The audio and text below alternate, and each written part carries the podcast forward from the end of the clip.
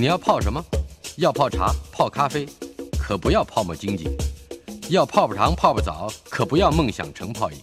要泡菜、泡饭、泡妞、泡书本，就不要政治人物跟咱们穷泡蘑菇。不管泡什么，张大春和你一起泡新闻。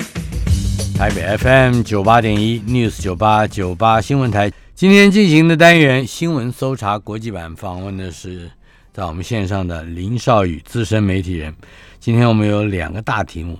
一个要卖关子，一个就是台北时间二十号星期二晚间，贝佐斯发射了载人火箭。我们看第二轮太空竞赛，来，少宇，哎，是大家好，还有各位呃听众朋友，大家好。呃，贝佐斯就是这个前亚马逊的执行长，他现在已经卸卸下那个执行长的位置。嗯。呃，贝佐斯他其实是对这个太空飞行或者太空探险这件事情，从很早以前就显露了兴趣。他的那家呃做这个太空船的公司，以及规划未来太空旅行或者太空这个旅游的公司呢，叫 Blue Origin 蓝色起源。嗯，他很早以前就已经成立了。然后呢，他一直要到他这个这个卸下这个执行长位置呢。还这个花了更多时间在他的这个太空冒险这个兴趣上，嗯，那么他这次呢选在这个七月二十号就是发射他的太空船，其实有一点深意的，嗯，那七月二十号是什么日子呢？七月二十号是呃阿波罗十一号计划，就是当年的这个美国的这个探月计划，阿波罗十一号的计划阿姆斯壮这个踏上月球表面的那一天，嗯哼，对，所以呢，他选在特别选在这一天呢发射他的太空船。当然有这个总计前嫌的这个这个意思在，可是呢，他这个计划，因为他在他要在七月二十号这个发射太空船呢，这个事情因为宣布太早了，他的这个竞争对手另外一个 Richard Branson，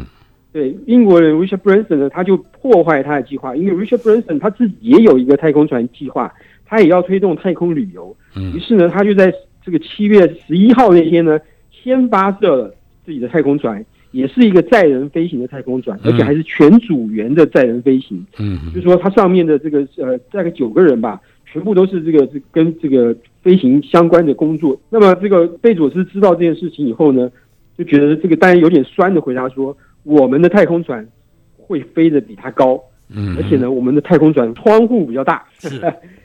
是，然后呢，那这为什么会我特别会从这两个人开始讲呢？除了有一些这个呃里程碑式的意义之外呢，呃，最主要是美国的新的太空计划，嗯，呃，已经由 NASA 宣布了。那么这个新的太空计划呢，上一次的太空载人飞行太空计划叫做阿波罗代号，是。那这一次的代号呢叫做 Artemis，Artemis 也是这个希腊神话中的一个神，那么她是个女神，嗯，她是她是专管月亮的女神，是。这一点就跟这个太登月计划又连接起来了。然后她是这个阿波罗的这个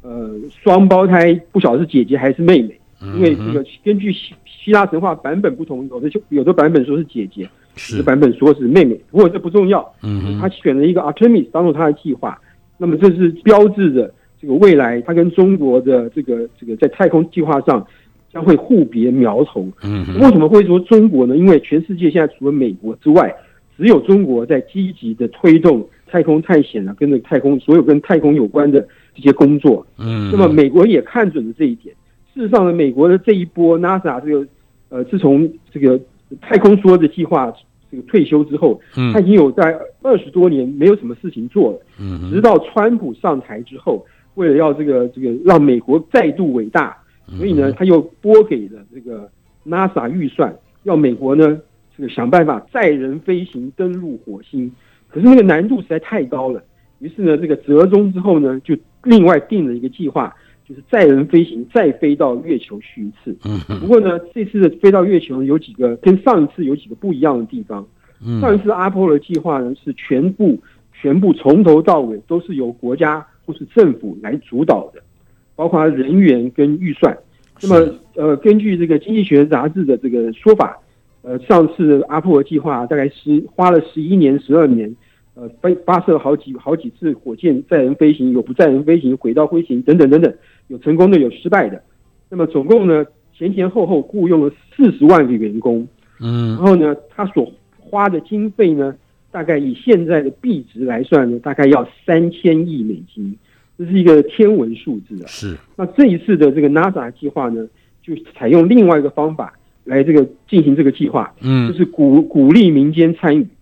那么他希望民间的厂商，就私人公司、私人企业，能够呢这个来这边来呃 NASA 竞标，根据我们开出的规格，你来告诉我说你你你想要做一样做做什么样的这个飞行器，嗯想要用什么样的方法去登陆这个月球？你想要在月球上面做些什么实验？我我告诉你做些什么实验，你你会采用什么样的呃计划？去采用什么样的装备设备？然后你要怎么样从月球又返回地球等等等等。嗯那这个投标厂商呢，就结果总共有三家。第一家呢就是这个呃贝佐斯的公司 Blue 嗯 Origin 蓝色起源。是，那第二家呢是一家这个有公股投资的另外一家太空公司。嗯第三家呢，也是一个很有名的这个这个重要的企业家，就是做这个 Tesla 这个电动车的老板、嗯 Elon Musk。嗯哼那么这个本来呢，这个呃 NASA 说，他这三家里面会选择两家，然后呢来做这个计划，这两家最后会竞争，竞争出来以后由最后一家来在执行这个任务计划。结果呢，三家选出来以后呢，选到谁呢？最后呢，花落是 Elon Musk。Tesla 老板的那家公司的太空船跟太空计划，那贝佐斯当然就很不服气啦，跟另外一家有公股在内的公司，这两家公司就说你当初明明说是呃要选两家，最后只有一家，怎么回事儿？然后呢，这个事情呢，现在已经在美国政府正在内部调查，大概八月多的时候会有一个结果出来。嗯如嗯果八月多有个结果出来，这个内部调查认为这个 NASA 的这个作业有瑕疵，有有可能贝佐斯的公司呢会延后入选，也进入这个美国的太空计划里面去。嗯。不过等一下这，你刚刚嗯提到的这个程序啊，呃，贝佐斯呃在提出抗议之前，NASA 他原先是说三家选两家之后，还是会选出最后一家嘛？对，没他错，就是说他跳跃过了中间选出两家的这个程序而已，是对不对？是，好，对，呀。然后呢，这个呃，我刚才讲到贝佐斯的公司仍然可能会入选，那么到时候就是两家里面会选出一家来。嗯，那第二个特点是呢，这样子的做法呢，预算上非常非常的省钱。如果我们跟这个阿波罗计划的三千亿美金来比的话，那么这个 NASA 到目前为止大概只花了三十一亿美金而已，嗯嗯这几乎这不少是一百分之一的钱，当然还没有花完呢。可是呢，嗯基本上的那个因为因为是私人公司去研发的，所以大部分的预算或者大部分的成本都在私人公司身上，这是另外一个特点。第三个特点是要有别于上次阿波罗计划呢，最主要的这个想要做的事情就是，它这次呢要登陆他们叫做 far side of moon，就是月亮的远边。嗯这个嗯，远边是指就是它的南极的地方，是，月亮的南极。然后第四个呢，就是这次打算在月亮建一个永久基地，这个美国的永久基地，嗯就是随时可以到那边去做研究啊、实验啊等等等等。这是美国的这个太空计划，新的太空计划提出来的一个大概一个大概的雏形。嗯那，这个美国的新太空计划呢，本来呢，这个预计载人飞行要执行的时间是在二零二四年的年底。嗯二嗯零二四年的年底是什么日子呢？二零二四年年底就是川普总统第二任结束前，是他就假设川普可以呃连任，连任，嗯对，然后呢，在他结束前送给他一个这个连任那个结束总统任期的一个大礼物。那现在川普已经这个下台了，只做了一任就不就没没办法做第二任了。那拜登上台以后呢，也接续川普的政策，他那个并没有把这个呃美国的太太空探探月计划呢取消。那么 NASA 呢，也因为它的这个载人飞行计划呢，眼看着要赶上二零二四年年底这个日子呢，是这个赶不及的。所嗯以呢，他又把他的计划延到二零二八年的年底。嗯。二零二八年年底是什么日子呢？是拜登总统第二任任期的结束。是，对，所以这个事情呢，这个基本上就是一个呃，这个就是国内政治的因素。嗯哼，这个就是一个有延续性的大内宣，对对对对，再回来谈谈这个当年的阿波罗计划跟这次 Artemis 计划，还有一个不一样的地方是，当年的美国呢可以说是从呃由落后追赶，而且超过当年苏联在太空计划的这个成就跟进度啊。是，美国当年甘乃迪总统决定要这个进行太空计划的时候呢，那时候苏联已经发射了第一枚人造卫星，就史普尼克号，嗯，这是一九五九年的事情。是，然后呢，第一次载人太空飞行呢，一九六一年苏联就达成了，嗯不过它是绕轨道，它没有到月球去。到现在，俄国都没有太空人这个真正到达这去登月了。嗯 OK，那么当初这个美俄的太空竞赛呢，呃，目的呢其实也不是为了看谁先跑到月球去，谁就这个这个功成名就。当时的这个太空事业呢，最主要原因是军事的原因，嗯因为你只要证明了你可以你的飞行器可以在地球轨道上这个飞行环绕地球，就表示你这个国家有能力把核子弹射到任何地方去。嗯这是一个这个纯粹的军事目的。嗯那美国呢？这个既然已经在这个载人轨道飞行落后了这个呃苏联，他必须要想一件事情，就是他要怎么样才能把这个太空探险这个事情呢给搬回来。那么最后呢，这个他想到了，我们不如把这个事情的焦点转移到说，看谁能够第一个登陆月球。嗯我不我对太空史没有熟到说我我查到这个这个当初是谁想的主意，嗯，不过这个主意呢，的确成功了，把全世界的焦点把它移转到说，哦，虽然俄国已经发射了人造卫星，又有这个载人飞行在轨道飞行，可是呢，美国要跟要别苗头是，它要成为第一个登上月球的国家。嗯对，这是这个这是美国后来这个居上的一个非常重要的重点啊。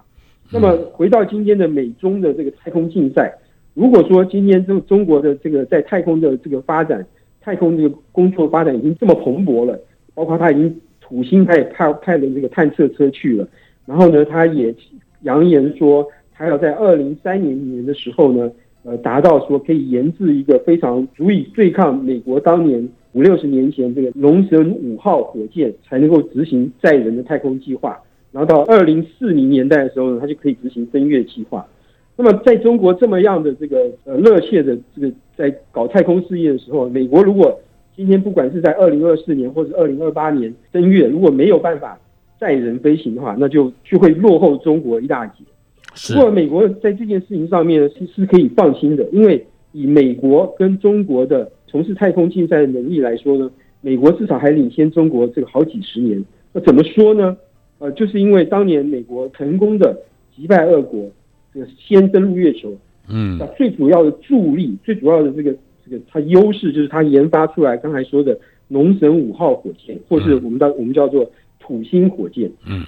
土星五号火箭，它靠的这个火箭呢，它把这个所有的这些登月必须的人、装备、设备，就一次就发射到太空中，然嗯后呢再进入轨道，然后再让一些这个什么指挥舱啦、登月舱啦，在在轨道上绕，然后分离，然后然后登陆月球。嗯那个龙神五号这个巨大的火箭，到目前为止，中国大陆还做不出来。嗯嗯对，甚至中国大陆登月的计划里面，它是最弱势的一环。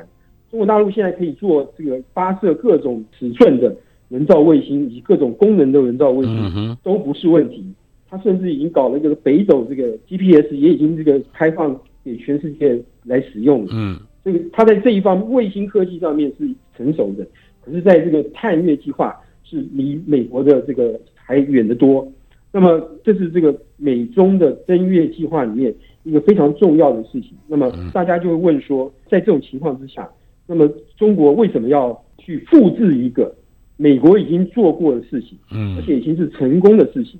而且还要在还要在这个花这么多钱去做。经济学人杂志是这样说的，他说呢，也许中国领导人的想法是这样的，他觉得说，登陆月球这件事情，就在月球上有拥有这样一席之地，比这个击败你的这个政治上或国际上的对手更重要。嗯因为呢，这是这是代表说，这只有大国才能做出来的事情。嗯小国是做不出来的。如果大国不做这个事情，就会被人家看不起或者瞧不起，说你基本上还是一个小国，你还没有达到大国的规模。嗯而且像像中国这样子一个有就是说，在月球上拥有一席之地是对大大国的身份证，是吧？是是是，对嗯。然后呢，加上中国是这样一个有古老文明的国家，然后呢，这个中国指导人认为说，一定要让大家看到他是有这样的资格的。嗯嗯 OK，那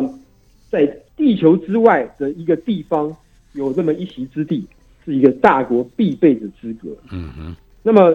这个对于美国人来说呢，这个很多人就就不解了，说你这个事情，这个登月计划这件事情，你是在五十多年前都已经就已经做过了，然后你的你的技术呢，到现在为止还有这个中国或是其他的国家没有办法突破的地方。你大可放心，在这一方面，这个不要太太忧心啊，等等等等，表示的辉煌大度一点。这对于对于任何美国的执政者或是领导者而言呢，他如果这个放任这个中国大陆或是其他对或是苏俄，因为苏俄最近俄国最近跟中国又签了一个共同这个这个开发太空探险的一个一个计划，嗯，未来呢有可能中俄两国会在天空这个这个共同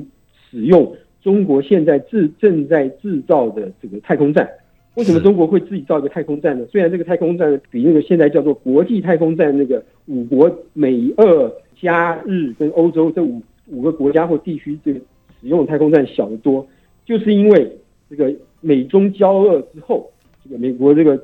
政府规定，这个 NASA 的所有计划都不准中国人来参观或者参与，嗯，然后呢也不准这个去交流这个太空计划的。所有事情因为都是跟就是为了国家安全着想，中国被逼的不得已，他目前在太空计划里面所得到成就，基本上都是这个在自力更生得出来的。嗯，可是呢，美国呢这次的太空计划呢，最厉害的一件事情就是，或许是因为它的这个预算不足，或许是他们觉得这个应该要靠竞争来这个取得太空计划成果，所以他用投标的方式来这个这个征求太空计划的这个业主跟执行人。那这个这个方式呢，呃，证明了一件事情，就是这个在资本主义的社会，有竞争才会有进步。那么 NASA 或是美国政府靠着这一次的这个太空计划的投标的方式呢，除了可以省掉很多钱、省掉很多成本，政府不必花这么多钱之外呢，他还得到了这个这三家公司或者是未来的两家公司的智慧财产权，就他能够分到这一点智慧财产的这个成果。意就是说，这个。继龙神五号之后，庞大无比、非常有能力的运载火箭之后呢，美国又得到了两个新设计的、更有能力的运载火箭的这个设计。然后呢，这个中国大陆呢，虽然它是一个现在是一个非常有钱的国家，然后呢，它可能也会成为世界第一大的经济体，就是再过几年就是全世界最大的经济体。可是呢，这个在太空事业这件事情上，它呢就在布置美国当年。成功的经验，我们假设它也会成功好，可是它光是复制美国当年成功的经验，它就要花掉不知道多少的经费跟预算，嗯也就是会让让花掉很多国力。那么问题在于说，中国大陆的制度，它就很难去跟现在 NASA 一样去邀请这个厂商来投标，来共同这个做这个事情，因为机密是中国大陆最重要的一件事情。嗯哼。这是今天我们从贝佐斯发射载人火箭来看美中，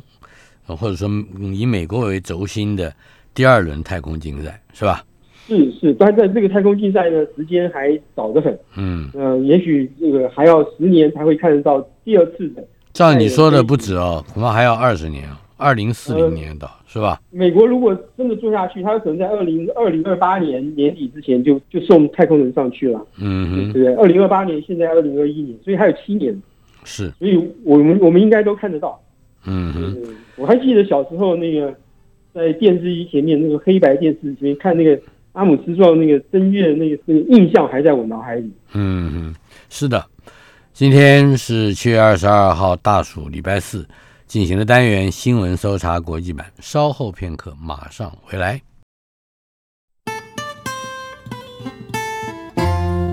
台北 FM 九八点一 News 九八九八新闻台，在大暑的日子里面，我们进行的单元新闻搜查国际版，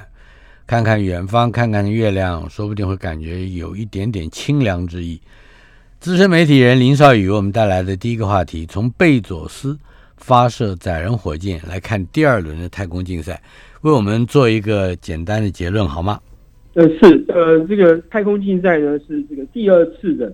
这个美国跟中国这个做在这个太空事业上做的这个较劲啊。嗯。不过呢，美国呢，美国呢可以放心的是，这个在不管呃中国大陆的能力要追上美国当年的能力。可能都要好花好几年的时间。嗯嗯。那么，呃，与其说是竞赛，不如是这个两国的领导人为了这各自国内的这个政治因素，或是国际的这个政治形势，是在别苗头，而不像当年的时候，真的是美国跟苏俄为了这个地缘政治的冲突而展开的竞赛。嗯呃，对，那这一次呢，美国的这个太空计划有个特点，就是它开放了这个私人企业来共同投标参与。这一点呢，对于开放跟自由的美国，就代表一个有创意、有创造力的美国。那么，这点对于现在的拜登政府，他所对这个中国做的各种的这个限制、这个制裁，嗯或是他想要这个，他想要这个，呃，这个让美国这个更伟大，他也承继了这个川普的这个事业，让美国更伟大，然后想要跟共产主义对抗，也有一定程度的启发作用。这就是我们下一段要讲，嗯接下来要讲的这个新闻。不过我总觉得在今天的第一个话题，先不管第二个，第一个话题里面，呃，很跟今年年中到下半年以后，包括你看看啊，呃嗯东京奥运，这是奥运也是一个国族主义的大大宣传的一个机会。呃，登月也好，Blue Origin 或者是伊隆马斯克，呃，他的那个 Tesla 的公司，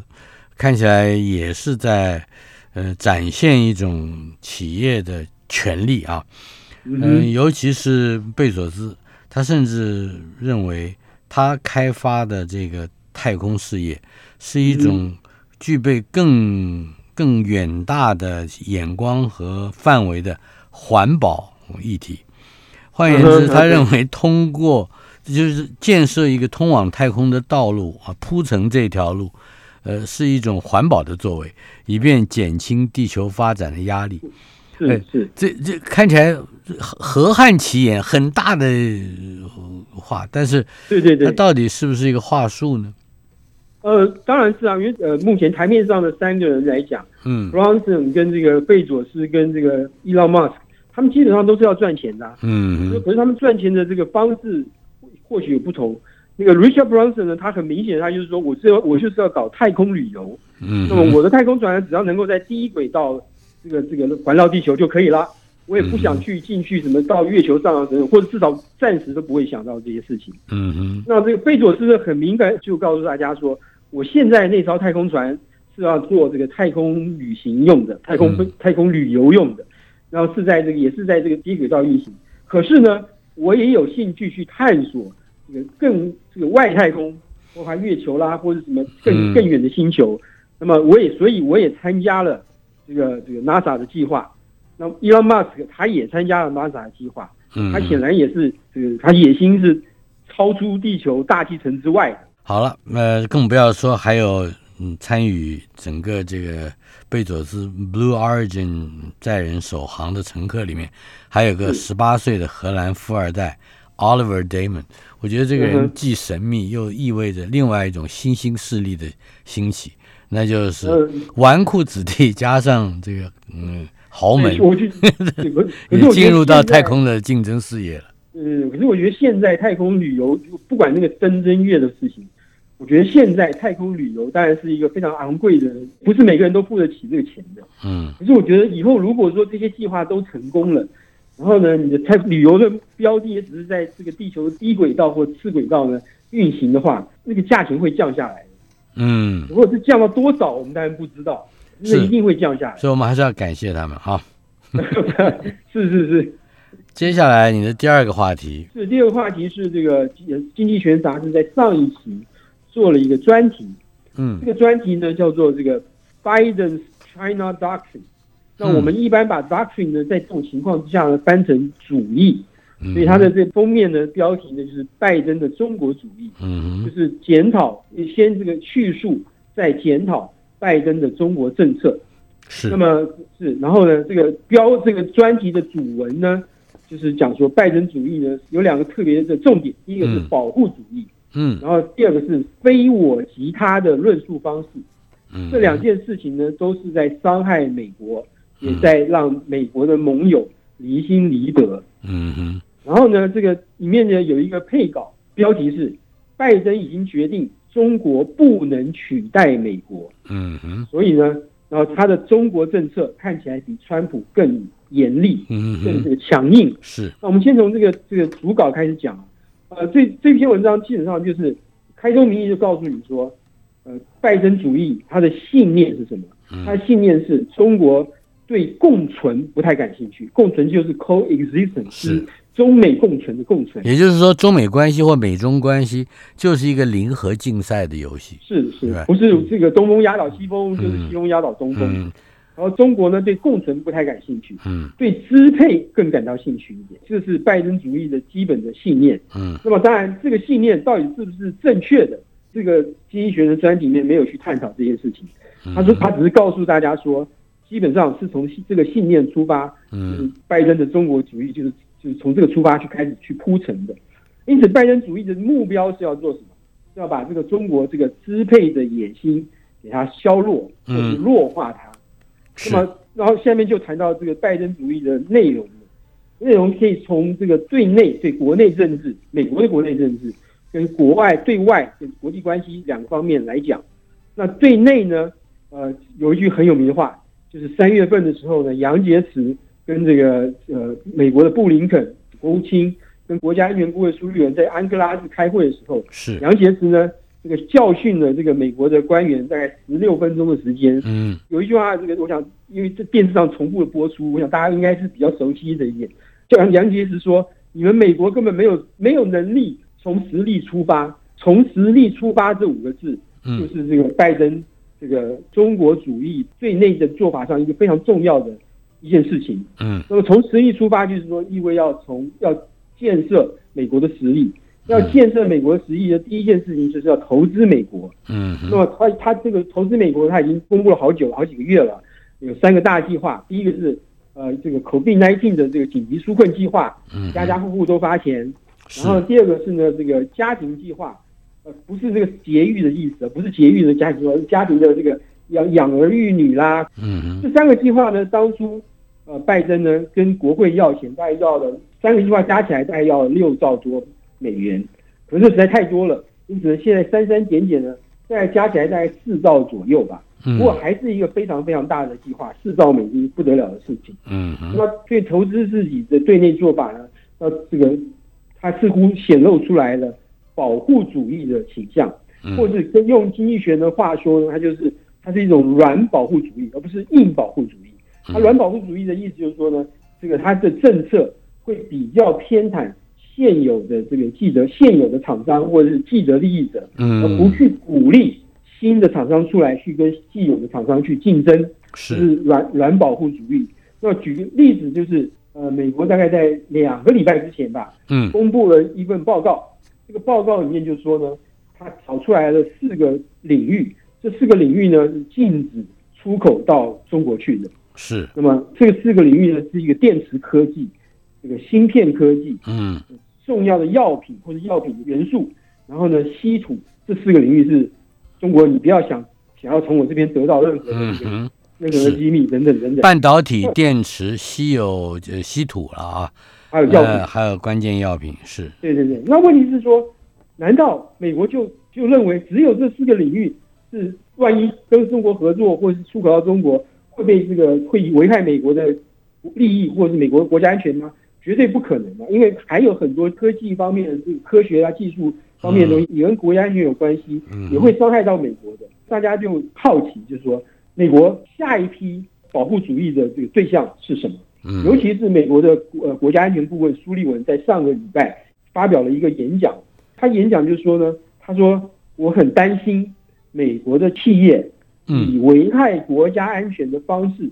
逃避出口管制。嗯听到这句话，那些这些美国企业家就会就好奇说，不仅仅是苏利文在表示一种态度，甚至他可能是在释出一个讯号，也就是说，我可能美国政府还会在进行更多的这个科技或者是货品管制。那么在这种情况之下，大家这个原来这些厂商要赚钱就就会比较困难，因为中国毕竟是一个最大的不过。苏立文这个话的用意是，究竟是不是要把这一些产业利用补贴或者是法规来确保它的生产线留在美国境内，呃，以至于让美国的就业问题得到舒缓？就业问题当然是一个因素，嗯，就业问题当然是一个因素，主要是生产跟就业嘛，就业问题会有另外别的障碍。不过就业当然是一个因素，国家安全也是另外一个因素。嗯哼，对，然后呢，事实上呢，苏利文是这个拜登的中国主义的这个长久以来他的嗯讲的话都或多或少会透露出一点玄机。那么这个这个保护这四个领域的这个技术不外流呢，呃，基本上是基于国家安全的因素。那么嗯这个美国的美国的这些企业家又在担心说，现在国安第一的这样的一个趋势是或是气氛，那么目的是什么？目的难道只是要保护这个美国的技术不外流，还是最终的目的会是美国要跟中国的经济脱钩？如果真正的目的是这个的话，那事情可能会是更更大条了。稍后片刻，马上回来。台北 FM 九八点一 News 九八九八新闻台，今天进行的单元新闻搜查国际版，访问的是资深媒体人林少宇，他在我们的线上。拜登的中国主义，或者是拜登的中国信条，这是《经济学人》在最新一期里的一篇文章。嗯，他这条这个信条究竟来历如何？刚才你提到了苏利文是吧？是，苏利文是他等于是他的智囊嘛，也是他中国国家安全顾问，嗯哼，呃也是他的这个个中国路线，主要对对，中国政策最主要的幕僚，他嗯哼，是苏利文，对。是，OK，我们刚才讲到这个对内的部分，这个中国主义是怎么样的计划？嗯。那我们现在讲到对外，对外是比较单纯一点。对外这个拜登的做法呢，基本上就是用用我们中文讲就是拉帮结党，嗯哼，尽量去找跟我制度相同的，然后呢，这个跟我这个志同道合的，嗯，或是呢有一定听话的，听话的，主听话的或是有一定程度利益重叠的嗯。国家呢，替我站台，然后呢，我们嗯互相帮衬。那么这个最明显的例子呢，就是六月，今年六月的时候，他去欧洲一趟，就在那几天之内就开了三个高峰会，跟这个 NATO 北约的这个领导人开高峰会，嗯。跟欧盟的领导人开高峰会，然后开了一个 G7 的会议，也是这个也是这个领导人会议。另外呢，他还去就任没多久呢，日本跟韩国的这个这个领导人也去白宫拜会，嗯。然后呢，在他还跟这个 Quad 就是四方会谈这样是，领导人开了一个这个视讯的高峰会等等等等，嗯，似乎这个这个过去川普最呃最最厌恶的、最不擅长的嗯，这个多边机制或多边这个共多边体系，嗯哼，体系，这又在他手里面重新不仅是补破网，而且补的还不错，嗯哼，补出来了。第二个方法呢，就是给这些呃拉帮结党的一些友邦或是盟邦，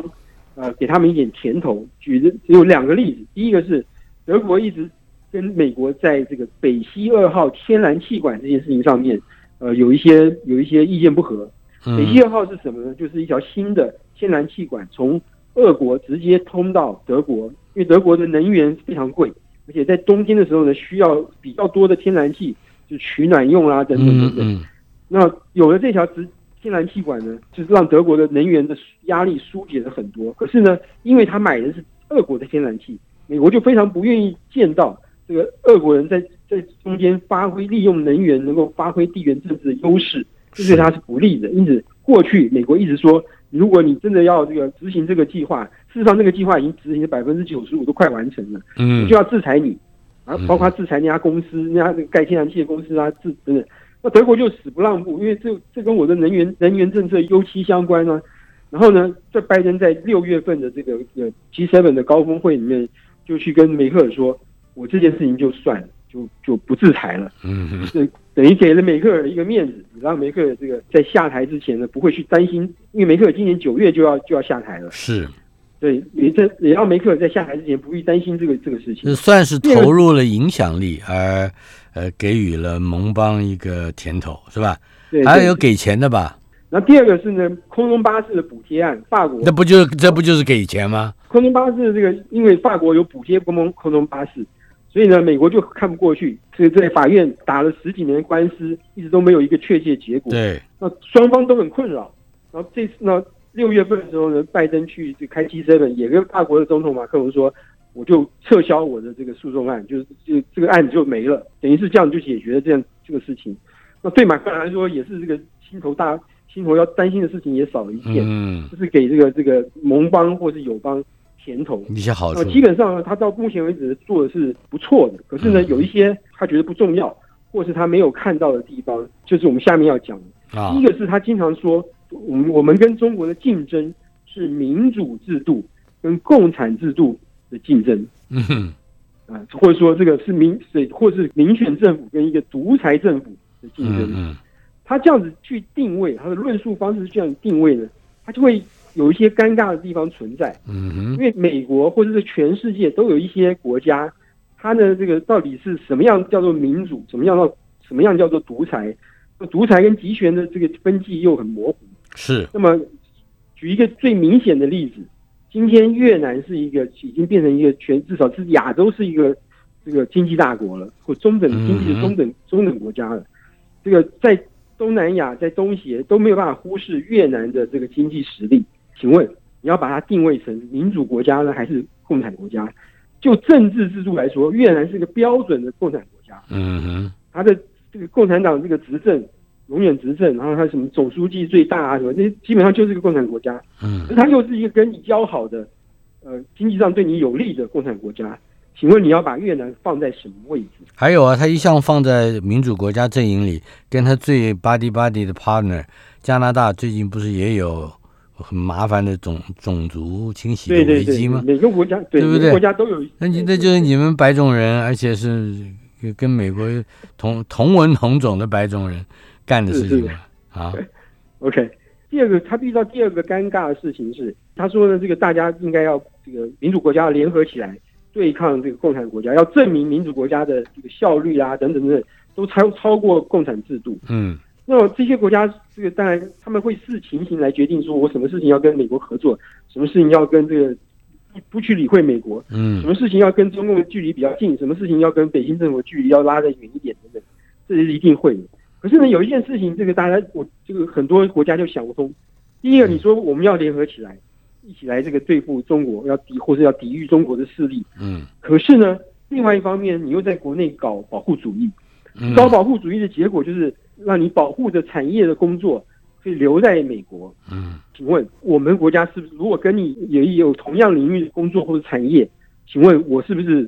这个吃了哑巴亏？嗯，我又要替你美国出来站台，然后呢又要眼看着工作被你美国拿走，我这样我我这日子就没有办法过过下去。嗯哼对，这是一个这是另外一个问题。是第二个问题呢是，呃，他一直强调说美国的外交政策是民主，然后另外有一个非常重要的人权是一个非常重要的因素。呃，嗯包括他最近新疆的事情已经闹了好几个月了。是那么就拿新疆的这个例子来说好了，那么新疆它因为这个人权的问题、强迫劳动的问题，美国制裁了新疆这个一些单位跟一些个人。可嗯是另外一方面呢，美国要推动环保，那嗯推动环保呢，就这个其中的这个太阳能板嗯是嗯，一个重要的因素。要要要在新疆生产嘛，是吧？对，生不是太产那个阳太阳能板最重要的这个一个成分是锡，嗯哼是那个细晶细那个石头一个细。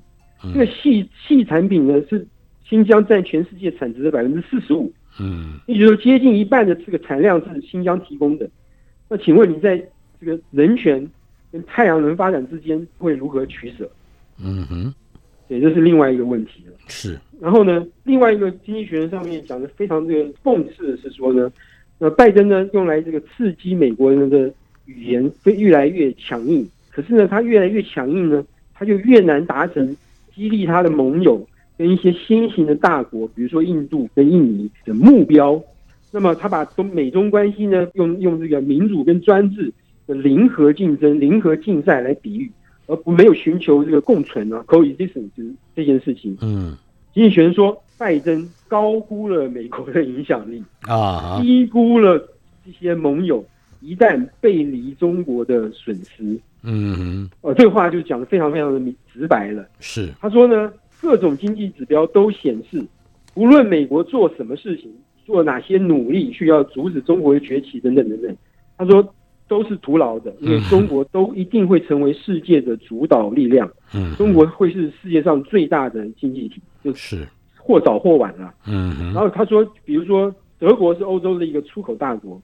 然后呢，在德国跟中国的政治关系破裂的时候呢，还会继续想办法要一定要维持跟中国的经济关系。嗯哼，这就可以看得出来，这个德国在这个关键的时候，或是在一些攸关自己本身利益的时候，他是不会去理会美国要不要跟他一起联手抗中的。嗯然后东南亚有许有很多国家也同时是脚踏两条船的。第一个是他希望美国提供他安全保障，是，第二个是呢，他希望中国继续这个经济会繁荣，也能够这个惠及他们。嗯哼，如果他被迫要在超级大国之间选择，有些东南亚国家他就一定会那是因为地缘的缘缘缘故嘛，那当然是是是方便的跟中国去沟通嘛。是对对，所以这些都是呃这个拜登的中国主义一些一些缺点。还有两个缺点，这个这个缺点就是拜登呢在这个做保护主义的时候，还不仅止保护了这个他选择出来的稀土啊、电池啊这四个领域，嗯他在其他的这些其他的报告里面呢，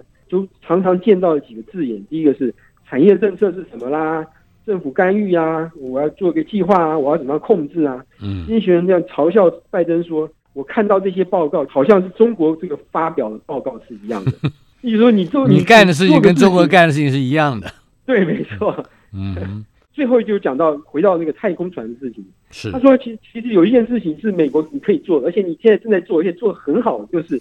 你你看看你的太空计划的活力有多强。就是你的太空载人太空飞行已经停止了几十年了，那没想到今天你要重启一个太空竞赛，然后呢，你不用政府的力量，你去欢迎这个邀集民间的私人企业的力量，然后呢就来了三家公司，然后呢，这个让你省了不少不晓得多少成本，而且又让美国得到了三个运载火箭的技术跟能力。嗯呃哼，，那难道在其他的领域，你你不会这样去做吗？这个美国太空计划难道不会给你一点启示吗？然后呢，这个金学给美国的建议是这样子，他说，如果美国要阻止中国依照他的形象重建全球秩序，嗯，美国就应该捍卫向来对他有利的全球化，而不是保护主义。嗯那么全球化的方法是核心是贸易跟多边体系。是那么在这个信念上面呢，开放跟思想自由的流动是可以创造全新的优势的。嗯哼。然而，他应该肯定西方的优势，而不是去复制中国的科技民族主义。不过，依我看，拜登不但在复制一部分的中国，或者是他口口声声指控的独裁国家，他同时也在一部分的复制川普，也就是他打败了那个对。手，以对对便，重新收拾起呃川普可能带来的国内政治的选票的优势非常感谢呃少宇为我们带来的新闻搜查国际版两个话题，谢谢。拜拜。